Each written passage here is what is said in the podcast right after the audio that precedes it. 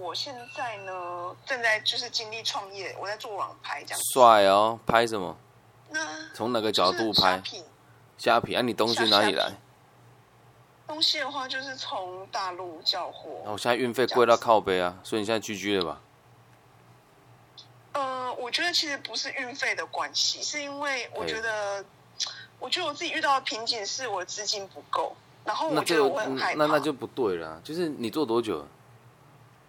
我其实就是也煎熬了大概断断续续大概一年。所以这样很大的问题，如果做任何生意资金不够，就代表你的你的架构是有问题的。听懂我意思吗？你有学过会计吗？没有。我先我先讲一下好了。哎，你说。就是其实我的资金大概是五十万。是。那其实做网拍来讲，他们是做绰绰有余啦。其实我自己也心知肚明，就是做网拍的入门槛是二十万。这谁告诉你的？这样子。这个是所有就是做过网拍的人他们的一个共放屁。对，真的是放屁。你你做这些人都没有经验。操作。没有，因为你被他们限制住了。哎，弄你在供哎啦，你你我做网拍我是不用本钱的，别人下单之后我再买东西，我要钱干嘛？你懂吗？对，我了解。可是以现在的就是没有风向来讲，不太不是风向，那是那是因为你们拿不到好的货源。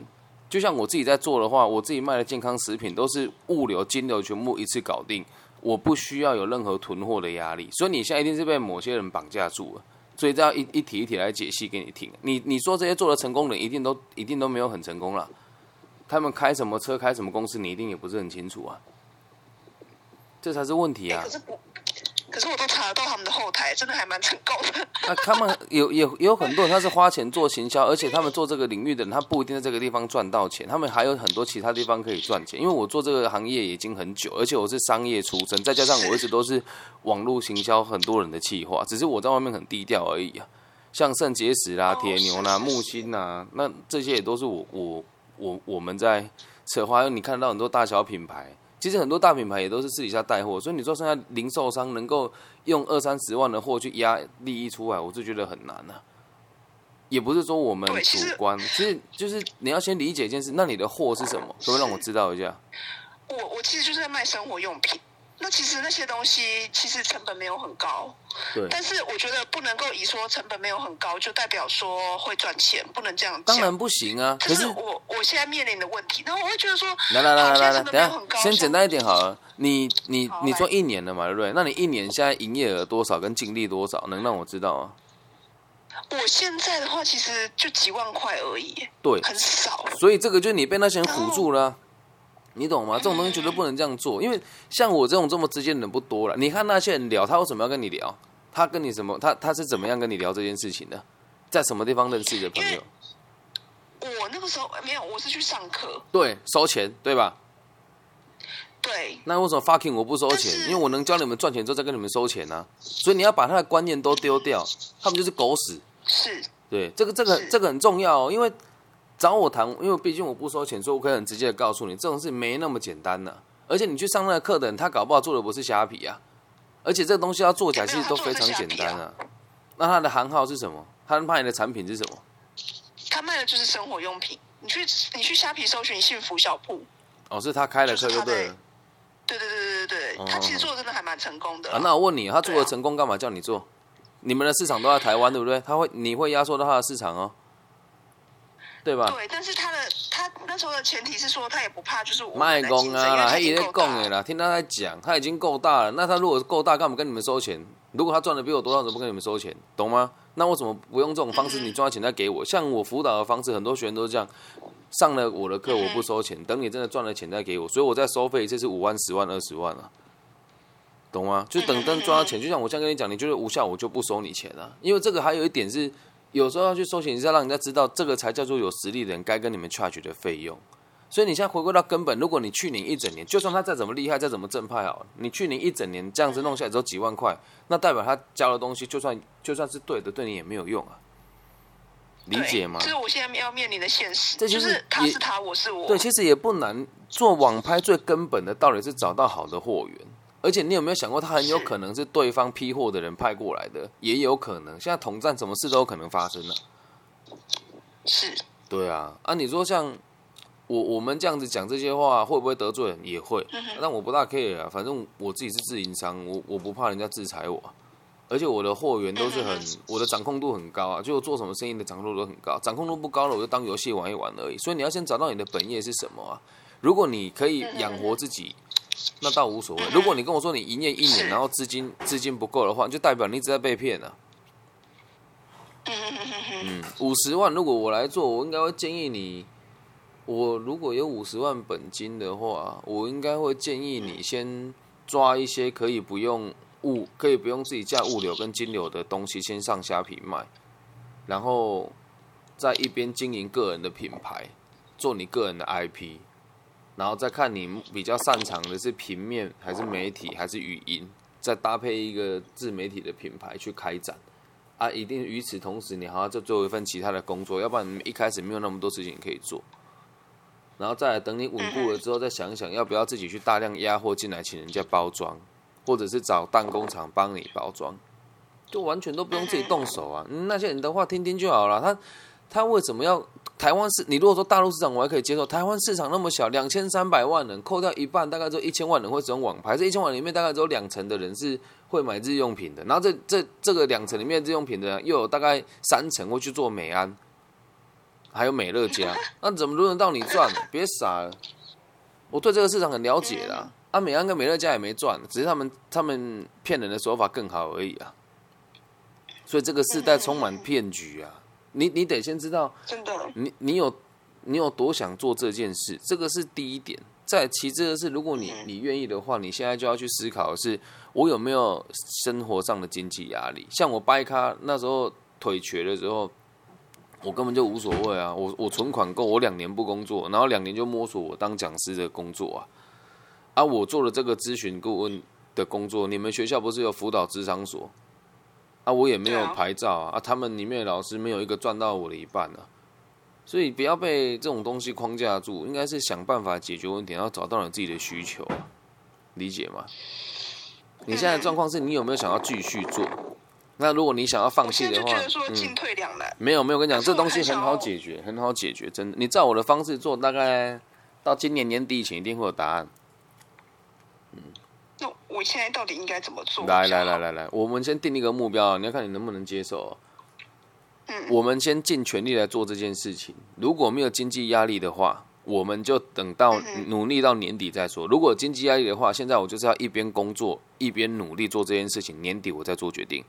因为你现在工作量也已经小到很多时候是无所事事的，因此你的作息肯定也不稳定，然后就开始会比较慌张，和人家讲话的时候就比较没有自信，吃也不吃，睡也不睡，对吧？就是会觉得说不知道很茫然啦，对啊，这么说啊，茫然，茫然的末期就是我所有这些状况末期的时候，所以这个我现在先问你有没有经济压力？其实我是没有什么经济压力的。嗯，好好好，那没有经济压力的话，那我们就努力到年底再决定看要怎么做，你觉得如何？可以吧？好，那年底好。那就开始哦。你要先盘点出你目前身上毛利最高的几只商品，并且尽可能的让它变成是不用成本、不用压成本就可以就可以经营的进货方式。啊，如果你没有这个东西的话，我这里卖的是健康食品啊，看有没有跟你冲突。因为卖日用品，怎么卖都不可能比小北便宜啊，反正不大可能啊。这个东西我都研究过，成本我都算过了。如果会赚，我怎么可能不做？而且外面还有很多什么千秋实业，哎，那种小个，那都便宜到要被鬼抓走。那东西我们打不赢他了。所以你做完之后，看你身上最有竞争力的几只商品，然后到比较台湾比较知名的零售商跟那个便利商店做一下市场调查，然后做出一张表来。啊！你再放到网络上说这里卖多少，那卖多少，跟我买你买多少，有竞争力你就做，没有竞争力这些商品就划掉。这是第一点。然后再第二点是，你要先把你所有的商品都精选出来。既然这个方式我们动不了的话，现在你就要帮自己包装成我是代购专家。因为很多人像我们这种爸爸，你说要帮我买日用品，我也可以接受，因为根本就懒得去点啊。你可以跟他讲你需要什么，跟我说啊，我点一点一次把价格跟你跟你讲，这也是一种包装方式。懂吗？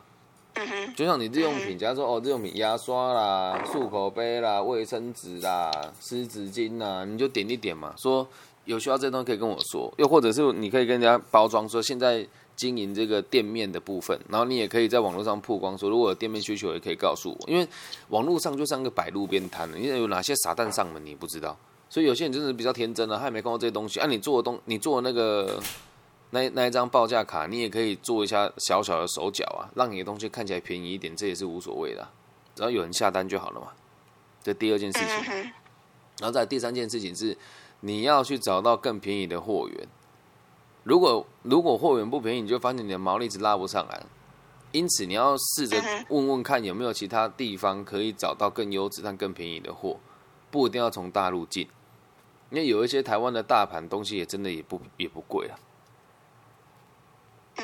然后在第四件事情是，你要开始经营你个人的品牌。你如果只做虾皮一个商城，然后什么都不做，没有经营你自己，也没有经营你的品牌的话，那有做跟没做一样啊。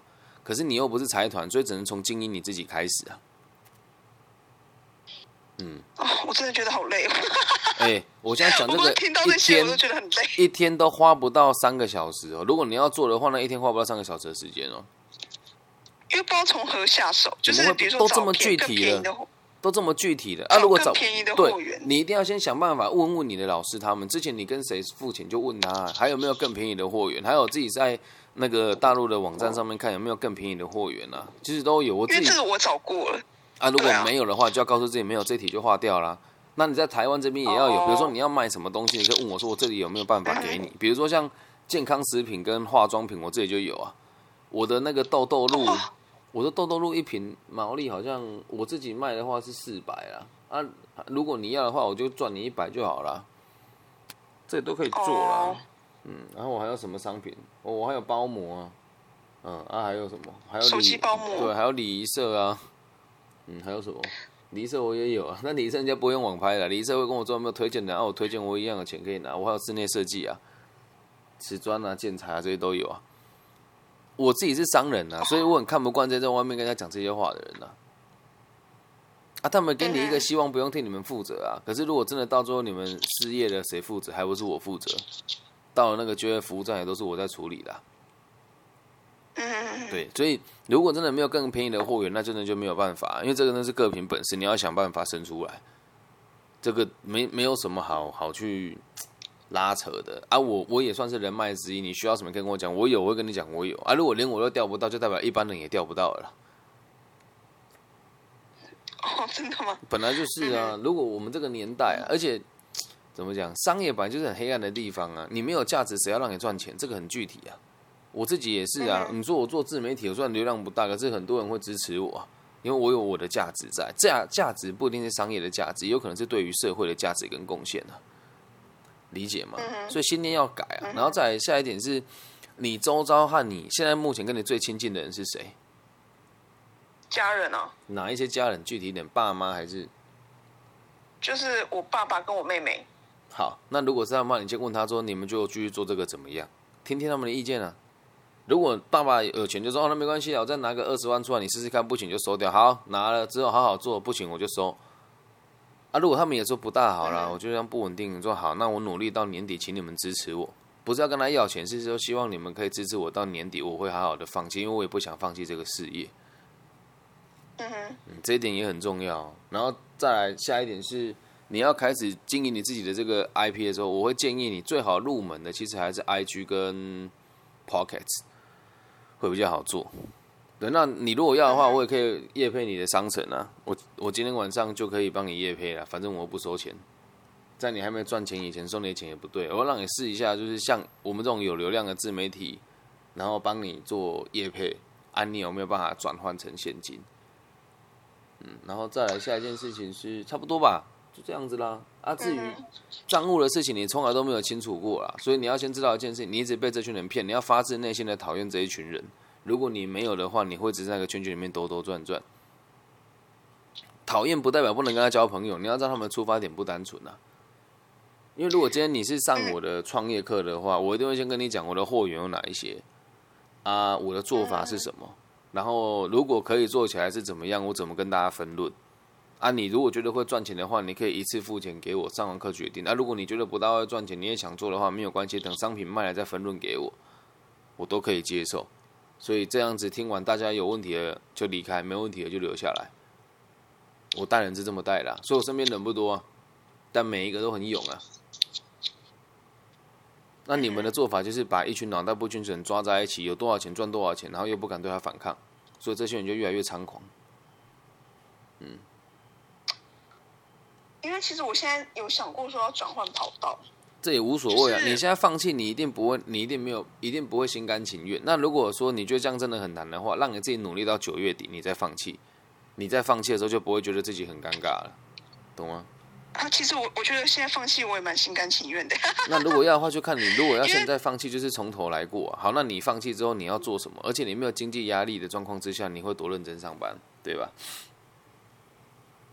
嗯，你说没有经济压力，可是这只是现在啊。但是我也会考虑说，就是说也要架构自己的财务系统这些。你看这句话，你看这句话又又是有人告诉你的，什么叫财务系统？我也没有啊。这个你这些观念都是那些人丢给你这种。没有没有没有没有没有没有，这个是我们家自己本身就是，就是我爸也是这样跟我，就是也是这样子跟我讲。你爸是做什么就是要被动收入。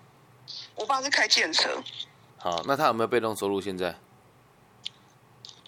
所以代表其实严格说，严格说什么？严格说起来，嗯，只有我妈有，就很好笑。就是其实这件事情，虽然说就是长辈会这样跟我讲，可是实际做到的人不多。对啊，所以我就说他们也是受了这些人的教育啊，你理解吗？就像我自己以计程车来讲的话，我现在有四台车在外面跑 Uber，就是我租给他们，他们去跑，还有两台砂石车。嗯哼哼哼，对，这是我现在做的事情啊。啊，那你说你要架构这个东西，我就必须得讲，你得先要有钱，不然怎么被动？啊，有钱如果要做被动之后，就等于是被骗而已啊。每年每每十五二十年就来一次金融风暴，他妈的还有谁能有被动收入？除了在台湾玩房地产之外啊。所以这些话你也得听听就好啊！每个人都想这么做，那为什么我在外面不宣扬这些理念？因为我知道那都是骗人的啊！我是查上市贵公司的账的啊！啊，可是也不是每个人都像我这样了，因为我这么做等于断人家财路。我大可以跟财务公司合作，叫你们买商品，但我从来都不这么做啊，懂吗？所以你要先很脚踏实地的找到一个你真的想要的工作，而且工作不能为了赚钱，这你会痛苦一辈子啊！工作绝对不能为了赚钱。工作都是为了赚钱，所以问题很大。创业都是为了创，所以问题很大。你你就是因为这样，你才会觉得迷惘啊啊！但但是过去大致都跟你们讲说，创业就是为了赚钱，那那种事，创业是为了能够回馈社会、解决问题，进而得到更多的钱。如果目的是赚钱，完全都不对啊，完全都不对啊，路也走了不长啊，懂吗？对，我觉得我现在就是因为就是赚不到钱，自然而然就不会想要继续。嗯，按你讲的也很对啊，就因为就是我们讲就是要脚踏实地啊。如果不赚钱，假设是我在做两个月不赚钱，我就收手了。啊，你你为什么会撑那么久？应该也是有一部分人是不想面对自己真正的迷惘，所以才勉强用这件事情来搪塞，就觉得自己好像还有事情做。所以这个认知你也得要有啊。嗯嗯嗯嗯，是。那现在你最想做的事情是什么？还有你之前读的科系是什么？那要开始求职是读历史。那读历史，其实我之前是读历，读历史也可以啊。对他没兴趣，我真的也觉得自己，应该是说我其实我在大学，我一开始很有兴趣，可是到大学第三天哦，才进去第三天而已，我就幻灭了。那不是幻灭，是因为你们老师很烂啊。如果你遇到老师是，我就不会幻灭啊，这是实话啊。啊，如果你现在现在要要重新学，这个也来不及。东海真的是太烂了。你刘必达啊，刘必达年代啊。哎，你怎么知道，你怎么知道？天啊！东海的啦，我跟他吵过架啊。对啊，你要你要去想一件事情啊！啊，你你你现在现在如果好，反正过去不过去不重要嘛，重要的是你现在对什么有兴趣啊？你研究所读什么？我我没有读研究所，啊，因为我那时候就觉得说我不要再就是按照体制走，我要先就是那没关系。那你过去的工作经验是什么？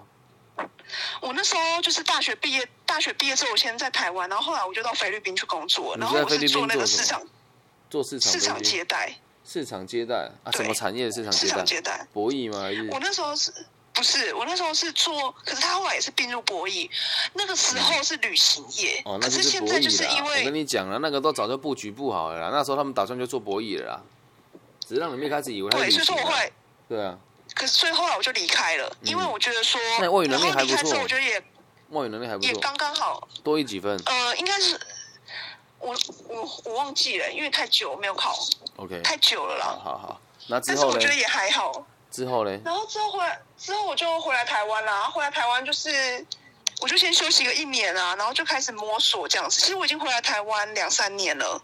对啊，啊，那你现在就要去想啊，从头来过的话，你要做哪些事情？你到现在才是真正的探索自己，你前面都要浪费时间呢，你也没有做有意识的探索啊，前面都是浪费时其实我前。面好，我先我先讲一下我的经历，因为前面就是我在大学的时候参加那个就是身心灵的探索。好了，可以下课了，那个东西没有用了，对，丢掉。好，下一个，对，嗯，靠腰 可以不要这样吗？本来就 是啊我要帮你解决问题，就是把那东西丢掉。我不需，我们不需要去讨论那些没用的东西是什么，因为我的工作就是解决你们的问题。但我现在，对不起。会不会很正常啊？就大家很多会觉得，因为今天是要解决你的问题，所以那东西就不需要知道、每个人都说什么要、哦要平衡啦、什么要健康要快乐啦，啊干啊他妈自己不健康，自己不赚钱，自己不快乐，来叫人家健康平衡快乐，懂吗？对啊，所以我就觉得很靠背啊。然后我后来就觉得认清这件事情之后就，就觉得说，好像也没办法解决到其实是核心。可以解决，就像我现在在带你做的事情就是这样啊，就是我我我们在做的事情就让人家身心灵平衡，所以我们也不收钱啊。所以这种要平衡很简单，人的人的生活就人的工作就只有人的任务就只有三个：工作、交友跟爱情。那工作是一切的根本，工作会决定你的社会阶级，社会阶级会决定你的交友圈，交友圈会决定你的往来的对象，往来对象会决定你跟谁谈恋爱。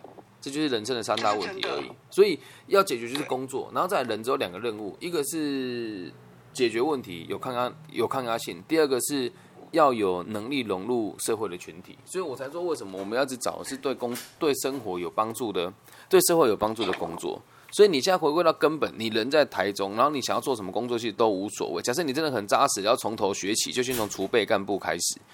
就他对可以从任何一个产业储备干部开始，让你从最基层开始历练起，不能怕吃苦，不能怕难，哪怕到第一线去工作都一样。这是我觉得今天我们最如果要面对现实，一定要这么做。而且你已经花了很多时间了，在摸索自己的这个事的的的状况上面，因此这一点会相当重要啊！你必须得去找到一份可以让你就是从基层开始学习的工作。所以就算是做服务业也没关系啊，你得先工作，你得先理解什么叫做被社会糟蹋，要不然一直都在高空上面飘，没有办法。我们我出社会第一份工作卖瓷砖，第二份工作卖冰淇淋，都是服务业，所以我经历过社会的底层，我就会告诉自己什么叫底层，什么叫我不想要过这种生活，什么叫为自己负责。我也是家财万贯的公子哥啊、我我我我大学我大学也是不算曾经也是在第一线大的大学不算，大学那个又没有经济压力，就只有打工而已啊。那那那我在菲律宾，我也是在第一线啊。不一那个不一样啊第一！线你你那个哪叫第一线？你在菲律宾那种工作又不是在社会底层。你说像我们这个点是做服务业，每天工作十二个小时，薪水只有两万六，然后周休一天，这个才叫底层当！初就是不想要这样子。我告诉你，你要经历过，你要经历过才会知道那个是什么。而且如果照你这个逻辑讲，那你就继续出去工作就好，你回来干嘛？所以你要为你自己人生负责啊，懂吗？你现在就应该去吃这个苦，因为你现在的能力有可能也找不到更好的工作，所以只能从这个地方开始摸索。而从这个地方开始摸索，会让人家看得起你，因为你已经开始脚踏实地来工作，你对社会是有贡献的。那如果你贡献的能力超过于你的你的薪水的话，那这时候你的你的收入就会提高，理解吗？我就是这样一步一步踏过来的。我以前在印尼、越南、柬埔寨、孟加拉、肯亚都当过主管，我在宝城，一个月薪水大概也是八九万块左右。啊，我回来台湾是因为我有能力谋生，所以我回来，懂吗？那你现在这样子回来，某种程度上也算是也算是一种逃避啊，因为你没有找到更好的选择，你离开啊。能够跟你讲这些话的人很少，因为真的经历过这件事情的人真的不多啦，懂吗？嗯，真的，因为回来的人都很迷惘，这是真的。对啊，在外面都在吹啊迷惘，的人对啊，回来都在吹说，我这海外工作很屌啊，干那回来不从头开始，所以这样子的案例不不是不是说很罕见啊，就蛮常见的。所以你现在该做的事情就是找一份基层的工作去磨练，为你自己负责啊。我我也是这样走过来的啊，嗯嗯嗯嗯，是。懂吗？我想要再再请教一个问题啊哎，其实因为我妈妈本身是在做保姆跟月嫂，可以啊，你去学这个，这很削呢，龚英娜这个削爆了。对，那他他其实，在海外已经做，那他一直想要把我带出去，可去是不要给我借口去，好，你要先你你如果你，如果要的话，不是听我的啊、我跟你讲，你现在如果要的话，得先跟你妈讲啊。如果真的要的话，方丈店讲，先跟你妈讲说，妈，我要我想要做这个，然后我先想要知道，我现在在台湾可以，你应该可以先考保姆跟月嫂的执照，这个都有，就是有一系列，其实对，都有。开始都有，读，然后还有中餐丙级，然后一边读个体心理学，听我的节目就好了，听一边听个体心理学，你把自配超会好。自配超会听完就可以，你就会在那个地方。你妈在哪个国家？她现在在英国、我他干，那其实英国你真的学加拿大。美国人都有待过了。啊他妈的，纽你就直接问他就好了。。你问我，他比我还会做生意，你这个小傻瓜。对他，他很有生意头脑，我知道。，所以去找他。可是？你说，给我一个可是。但可是可是他真的是太强势了，所以说你不觉得我跟他他很像吗情绪性不会啊，但是我对你没有情绪啊，但他有啊。你会觉得是情绪，可是那不是，是因为有些事情就是很简单，但要跟你讲要很花时间。你你你自己看，我跟一般辅导老师是不是也直接很多，对吧？那一般人也会呃直接解释成超多的。对，有的人也会说我们有情绪，靠呗就没有情绪，只是这样最快了。你知道为什么那么多人有情绪，或或者或者是你会觉得别人有情绪？因为你在这个体制里面被人家教育成情绪是可以拿来缓冲的，那就是一种不想解决问题的根基。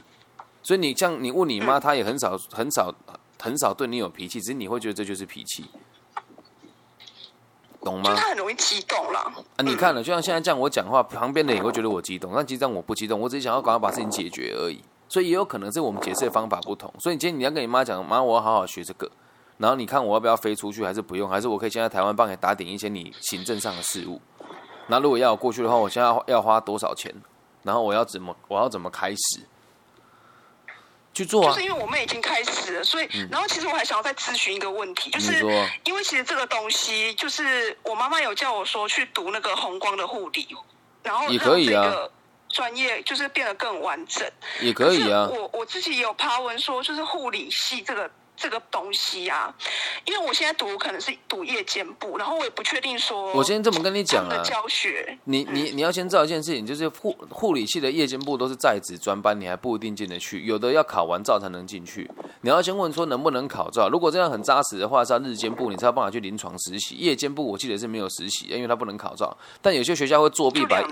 对，有些学校会夜间部把那个会把夜间部的名额改到日间部，像中台就做这件事情。你如果要的话，就打去说我我有我有我有这个需求，然后想要来学习。不管老师再烂，只要能够学到一些学历的东西就够，因为你们做的是婴幼儿的东西，所以它并不是很难。这我姐姐是开宝宝游泳教室的，所以有需要可以教你们认识的。你跟你妈讲，台中乐福，你跟她讲说今天这个跟你通过来是乐福宝宝创办的，乐福宝宝应该做这个行业的人在台湾做过都知道，我们是做宝宝漂浮教室的。这也是我的，我做好多，这这不是我做好多，一方面是人脉，一方面是开创的东西啊。所以你要先理解，像我姐就是有护理师的执照，但你如果你要跨这个行业，也不需要考到护理师执照。你可以跟你妈讲说，妈，我我觉得我在台湾看过，我们在这边学的这个是怎么安点滴啦，怎么学营养学、病理学这一些的，或许帮助不大。那我们台湾现在有这个保姆执照跟月嫂执照，还是我去考这个就好。然后如果要照护的话，我可以考照护员，学到的东西也会比护理还要扎实，因为护理你要考到你要四年五年之后才有临床的机会，要三年四年之后才有临床的机会，而且要花的钱很多，读完我年纪也大了。而且我们这行业并没有护理师的需求。如果你妈说她需要一张护理师执照，那你再去考就好了，懂吗？呃，有一个东西是，如果想要往这方面发展，就是像如果做月嫂来讲的话，可以额外做，就是往泌乳师的方面去。泌乳师也不需要啊，也不需要护理师呃，有有执照啊。侵入性的话，侵入性的话是要，哪个就是哪谁说要的？来，就是谁说要因为？我妹她，嗯我妹她有去，我妹她有有去学那个护理师的课程，对，然后就是他们有讲到说，就是做一些治疗的话，那什么是侵入式？说说看，什么是侵入式的？我我现在我现在真的讲不出来到底什么，你讲不出来，我也讲不出来啊。那为什么他这么说？他赚你的钱啊，就这么简单啊，嗯哼哼。懂吗？然后我觉得一方面是我妹妹她已经在那个，就是已已经有在那个产后照护那边，哪一间月子中心那在边待一台湾吗？在大理，我不知道大理是哪一间，那很大理扎实啊反正就大理的。有一间。对啊，啊，所以他他现在他那边学完之后就要跟你妈去国外了吗？还是怎么样？没有，他他其实现在就是那天我有跟他讨论，然后他就觉得说，其实考有一张护理师的执照真的还不错因为讲的轻明明都是！他妈的，你要考一张护理师执照，你要花四年呢，你懂吗？你有没有下？你有没有想要下这个决心？而且不划算呐、而且你实习那一年是没有薪水的哦，你懂吗？嗯没有没有必要啦，真的没有必要啊！你也可以先去做了之后，等到那个决定那个节骨眼，再决定要不要考护理师执照，懂吗？嗯他这张执照不是不值钱，是没有必要花这么多钱，没有必要做到这个地步啦。我身边很多护理师啊，我也在很多医院做人力管顾了。哦对，啊，如果今天我要如果今天我要骗你的钱，我现在就可以马上跟你说去哪间学校报名，我就我就有奖金可以拿啦，懂吗？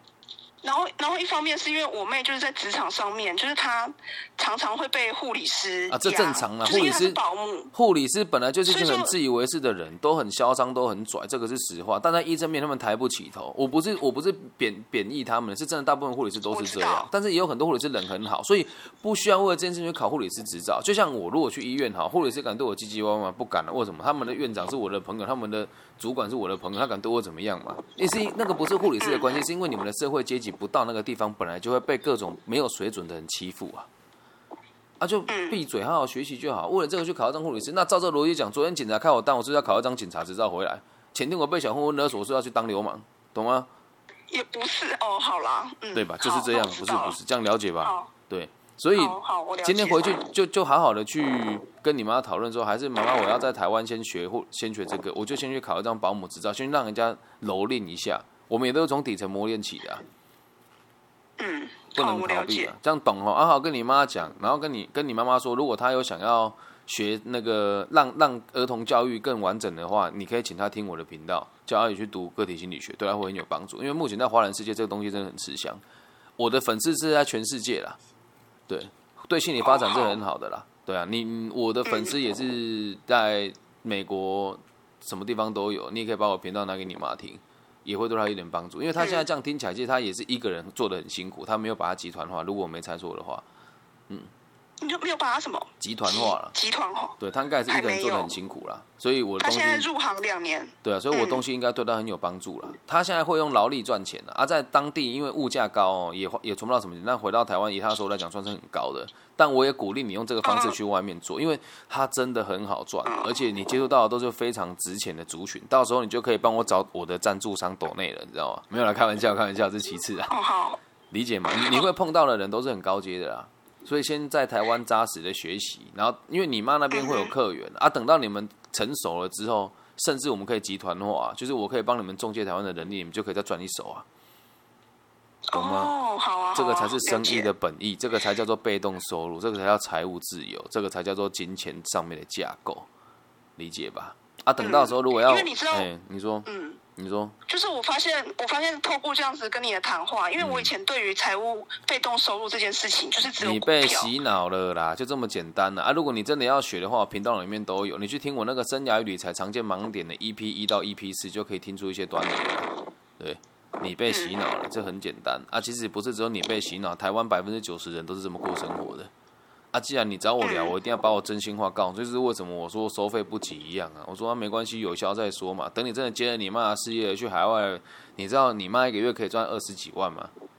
可能还不止、啊没。有那么多啦，真的有啦，换成台币有啦。他如果接的卡卡真的赞没有啦，真的没有，真的没有。我知道他他一个月大概就有有十啦，可是真的没有到二十。那是因为他现在没有那是因为他现在还没有经验呢、懂吗？那个你你为什么叫他读书是有原因的啦，听到不？嗯，叫他读那东西是有原因的啦，在这个行业哦，你好，二十正接下来还有打开这个这个市场，比如说让台湾的护理师或是有这个婴幼儿专业的人去那边打工游学一年，做月嫂、做月子中、做那个做那个泌乳这些工作，保姆这些工作很好赚的、所以你要你要慢慢来啊！如果妈妈在这个妈妈现在目前还没有走到这个等级，他也很需要学习啊，懂吗？嗯，我等下你你你看今看这一集，因为从到我们都没有讲到名字，所以没关系。